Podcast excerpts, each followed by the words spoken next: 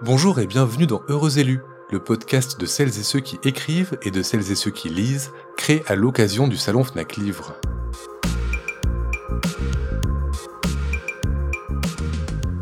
Et la rage des pères revivra à chaque génération. Ces mots, ce sont ceux de Mégère dans la première scène de l'acte 1 de Thieste, une tragédie de Sénèque. C'est aussi l'épigraphe de votre roman, Le Fils de l'homme, un huis clos à ciel ouvert entre un père, une mère et leur enfant, huis clos miné et dominé par la violence des éléments et des sentiments. Bonjour Jean-Baptiste Delamo. Bonjour. Le Fils de l'homme est votre cinquième roman, publié chez Gallimard, mais c'est aussi un des événements de la rentrée littéraire 2021, couronné par le prix du roman FNAC. L'épigraphe que j'ai cité résume parfaitement le propos du Fils de l'homme, celui de la transmission de la violence, un thème que vous avez abordé dans votre précédent ouvrage, Règne animal, et que vous explorez une nouvelle fois sous le prisme de la transmission de père en fils. C'est une transmission qui semble inéluctable, implacable, à laquelle ni vous ni moi ne semblons pouvoir échapper. Jean-Baptiste Delamo, vous diriez que vous portez de la violence en vous? Oh oui, certainement. Ouais, ouais, je porte de la violence en moi et je pense que l'écriture et la littérature euh, ont été euh, toutes deux un, moyen de, de transcender cette violence-là. C'est une violence qui vous a été transmise de manière euh, consciente ou inconsciente? Je ne sais pas. Euh, je, pense que oui, nécessairement, il y a une part d'un héritage qui m'est euh, inconnu. Ce sont des choses que je que j'interroge à travers mes livres et qui, qui me façonnent d'une certaine manière, sans que je sache clairement identifier quelles pourraient être les origines de cette violence, euh, ni même pourquoi ces thèmes s'imposent à moi quand j'écris. Mais en tout cas, leur récurrence fait que inévitablement, je me pose la question. Ouais. Le roman s'appelle Le Fils de l'homme, l'homme avec un H minuscule pour marquer plus le genre que le genre humain. Est-ce que pour vous, cette transmission de la violence est quelque chose de spécifiquement masculin? Je vous pose la question parce qu'il y a deux personnages principaux dans ce livre. Le père, qui semble victime de cet atavisme familial, de cette transmission de la violence, et une mère qui, elle, se construit en réaction à sa propre mère, propre mère qui pourtant se rend coupable d'une violence symbolique assez puissante, mais elle, elle semble échapper à cette transmission. Est-ce que pour vous, c'est genré, cette transmission de la violence? Alors je pense qu'il y a d'abord une violence qui est euh, propre à l'espèce euh, humaine, qui euh, pourtant, à contrario des autres espèces animales, devrait être capable d'avoir recours à la morale, de différencier ce qui est du, de l'ordre du bien et de l'ordre du mal, et qui pourtant continue de, de, perpétrer la violence. Et puis bien évidemment, il y a aussi une, une violence qui me semble être plus systémique et qui serait la, la violence du patriarcat, la violence exercée par les hommes. Donc en effet, le personnage de cette femme est lui aussi marqué marqué par euh, la relation avec sa mère, comme l'est euh, le personnage du père avec son, son propre père. Mais finalement, je crois que leur, euh, leur blessure intime se manifeste de façon différente.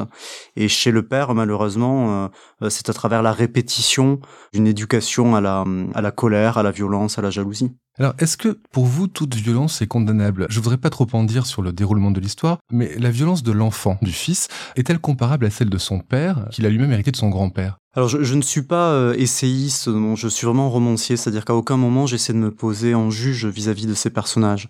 Euh, cela étant, ce qui me paraissait euh, intéressant, c'était que finalement le, le fils n'ait d'autre choix pour mettre un terme à cette violence-là, pour y échapper, que d'avoir recours finalement au même euh, atavisme du père et finalement de combattre le mal par le mal. En dire plus, ce serait sans doute euh, divulgacher quelque chose du livre.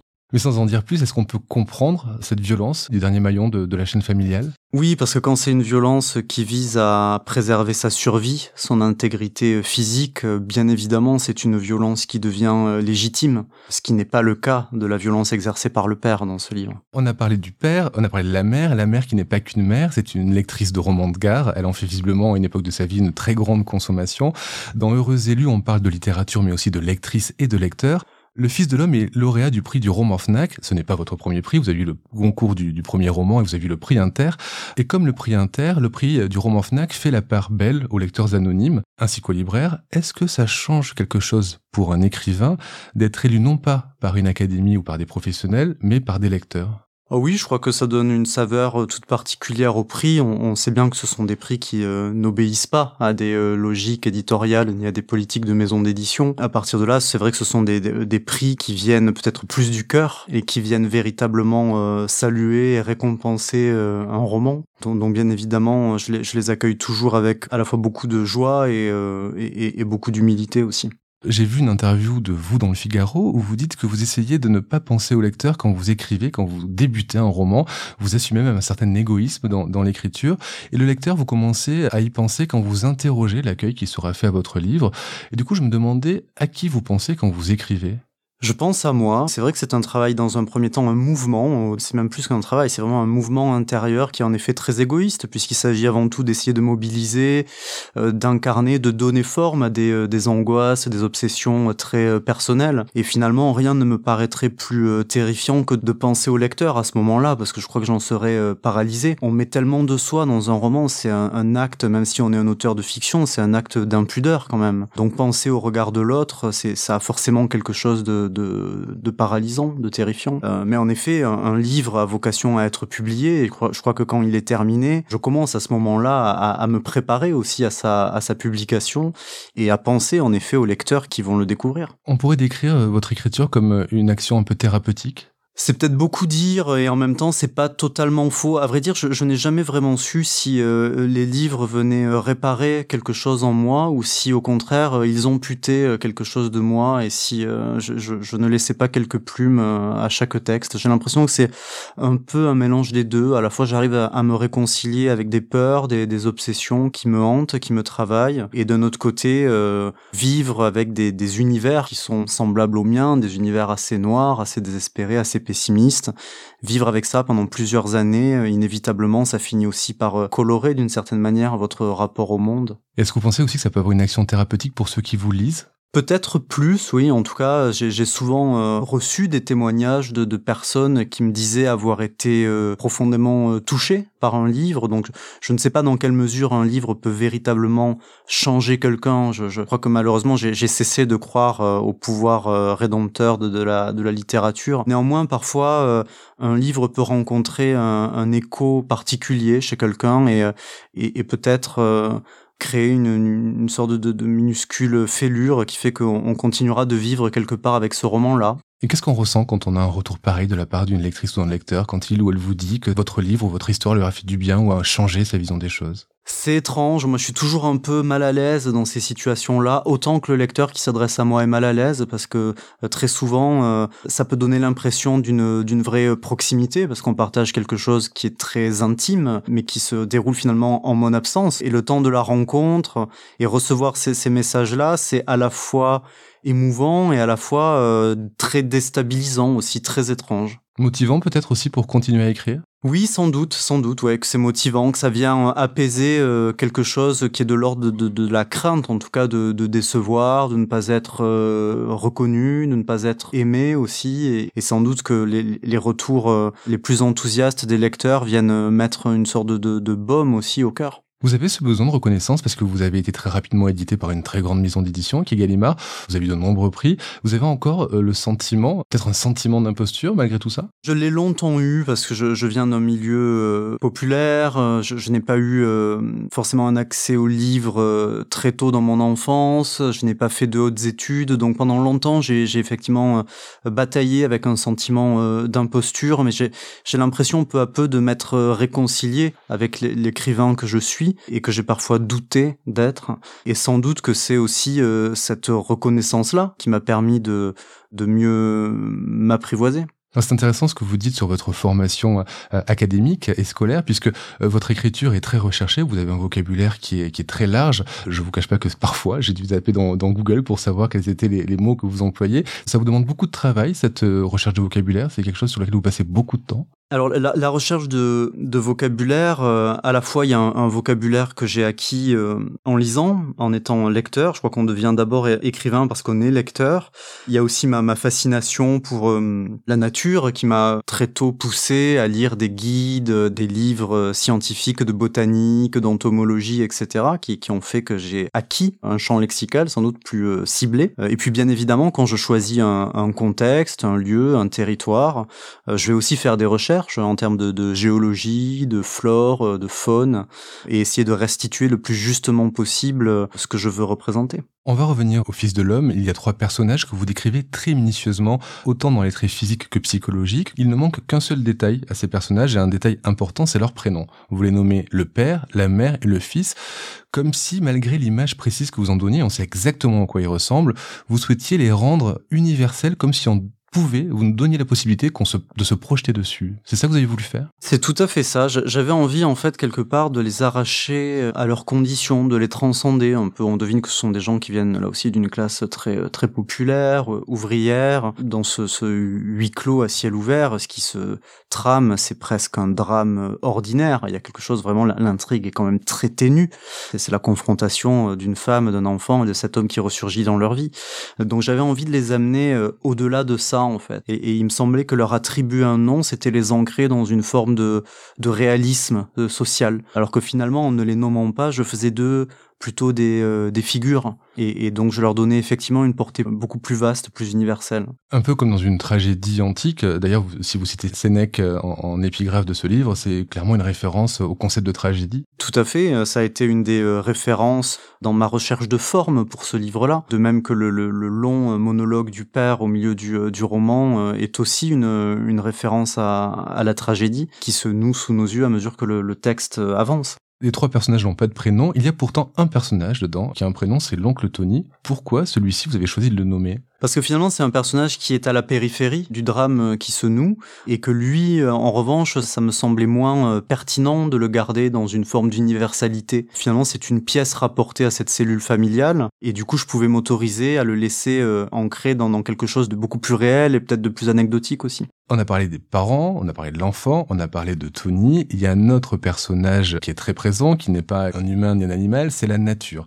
Vous avez parlé de, de votre passion pour les, les guides botaniques, pour la nature. Si j'en parle comme d'un personnage, c'est parce que la nature n'est pas passive dans votre livre, euh, elle n'est pas qu'un décor, elle joue un voire plusieurs rôles dans la tragédie qui se noue. Pourquoi avoir laissé une telle place à la nature dedans? Alors tout d'abord parce que ce territoire que j'ai décrit, qu'on devine être les, les Pyrénées ariégeoises, c'est un territoire que j'ai moi-même beaucoup exploré quand j'étais enfant, puisque mes, parents euh, retapaient euh, une vieille bergerie dans, ce coin-là, et qu'une partie de mon enfance, des étés de mon enfance, s'est passée justement dans cette montagne, et que très souvent dans l'écriture, je mobilise quelque chose de ce qui était mon rapport au monde euh, quand j'étais un enfant et justement que je, découvrais cette nature-là. C'était pour moi l'espace d'une rêverie, d'un rapport encore enchanté au monde et d'un éveil aussi à la à la sensorialité c'est toujours important pour moi dans mes textes d'accorder une grande place à la nature. Et puis ce que je trouvais aussi intéressant, c'était de replacer ces personnages humains euh, dans quelque chose qui les, à la fois qui les englobe et qui les dépasse aussi. Et que finalement, euh, la nature qui les entoure est, bien sûr la, spectatrice tout à fait indifférente du drame qui se noue. Mais néanmoins, les personnages, eux, sont euh, aussi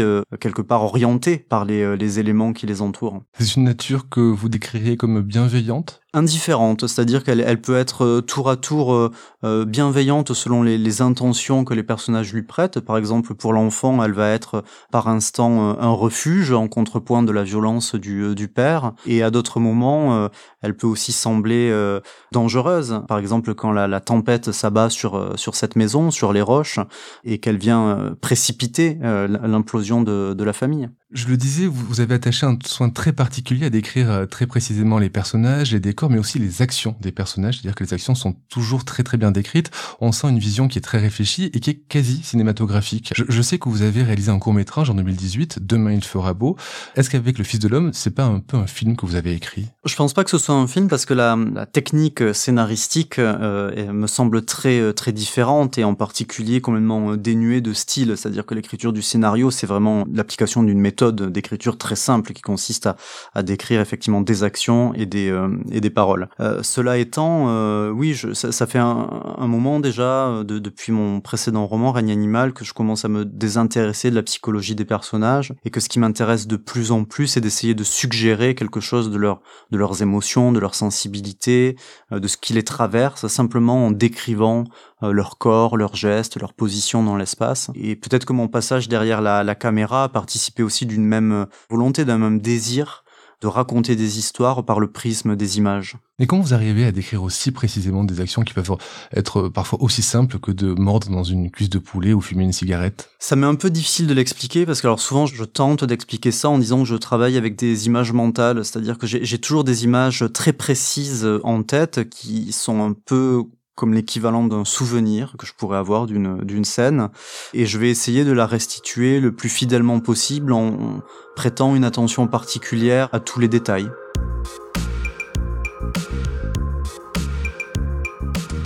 Vous êtes donc, on l'a dit, au salon du livre FNAC, vous allez probablement y rencontrer des lecteurs et des lectrices. Est-ce que vous avez le souvenir dans votre vie de romancier d'une rencontre particulière? Oui, certainement. J'ai des souvenirs euh, particuliers, des souvenirs d'échanges avec des lecteurs qui ont aussi parfois été des échanges épistolaires, euh, des échanges qui euh, ont parfois conduit à des amitiés. Euh, je pense par exemple à un, ami photographe belge qui s'appelle Pierre Liebert, qui un jour m'avait contacté parce qu'il avait lu mes textes et qu'il sentait une proximité euh, avec son travail. il m'avait envoyé un livre de photos de lui. J'ai été complètement soufflé par ses photos. Et finalement, on s'est rencontrés, on a envisagé de travailler ensemble. Euh, donc, bien évidemment, autour du livre et dans, la, dans ces espaces-là, dans ces lieux de, de rencontre, il, peut y avoir aussi parfois une magie qui s'opère, qui fait que deux sensibilités vont se croiser et se reconnaître. Et quand vous rencontrez des lecteurs, il arrive parfois qu'ils vous demandent une dédicace. Comment vous choisissez ce que vous leur écrivez? C'est une question intéressante et très difficile en réalité parce que le temps de rencontre sur un salon est très bref. Quelques paroles sont échangées. Donc généralement les auteurs ont toujours une ou deux phrases euh, type, on va dire, qu'ils vont écrire en, guise de dédicace. Et puis parfois quand il se passe quelque chose dans ces quelques instants euh, de rencontre où on parvient à saisir euh, un détail ou que la personne va vous glisser un mot en particulier sur un aspect du livre ou de sa vie, ben on va essayer peut-être de personnaliser un peu plus la dédicace. Alors avant qu'on se quitte, un dernier mot. Là, je vais parler d'engagement, l'engagement qui est le vôtre pour la cause animale. Il se dessine dans, dans Règne Animal et puis il se confirme dans l'essai que vous avez signé pour euh, l'association L214, euh, l'association antispéciste.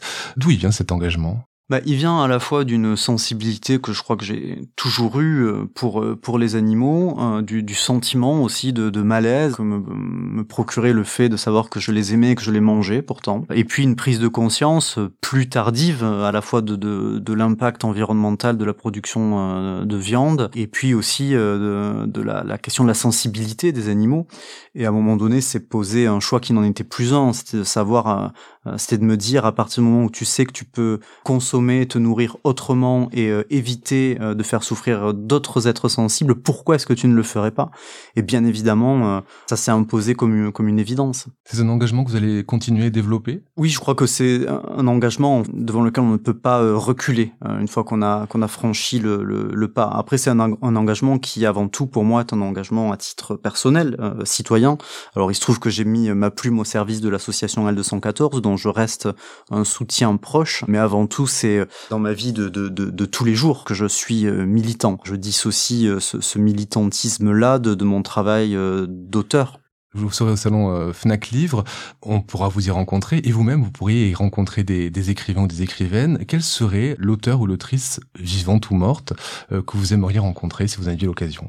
Ah, vous savez, je, je, suis publié chez Gallimard et un de mes grands regrets, c'est de n'avoir jamais véritablement rencontré Pierre Guyotat, qui est un auteur que j'admire énormément, dont la littérature a été euh, très importante pour moi. Nous nous sommes déjà croisés dans des couloirs. En fait, j'étais tellement paralysé euh, par euh, une forme de, timidité que, je ne suis jamais allé lui parler directement. Donc peut-être que oui, si j'en avais la possibilité aujourd'hui, je, réparerais ce, ce moment-là.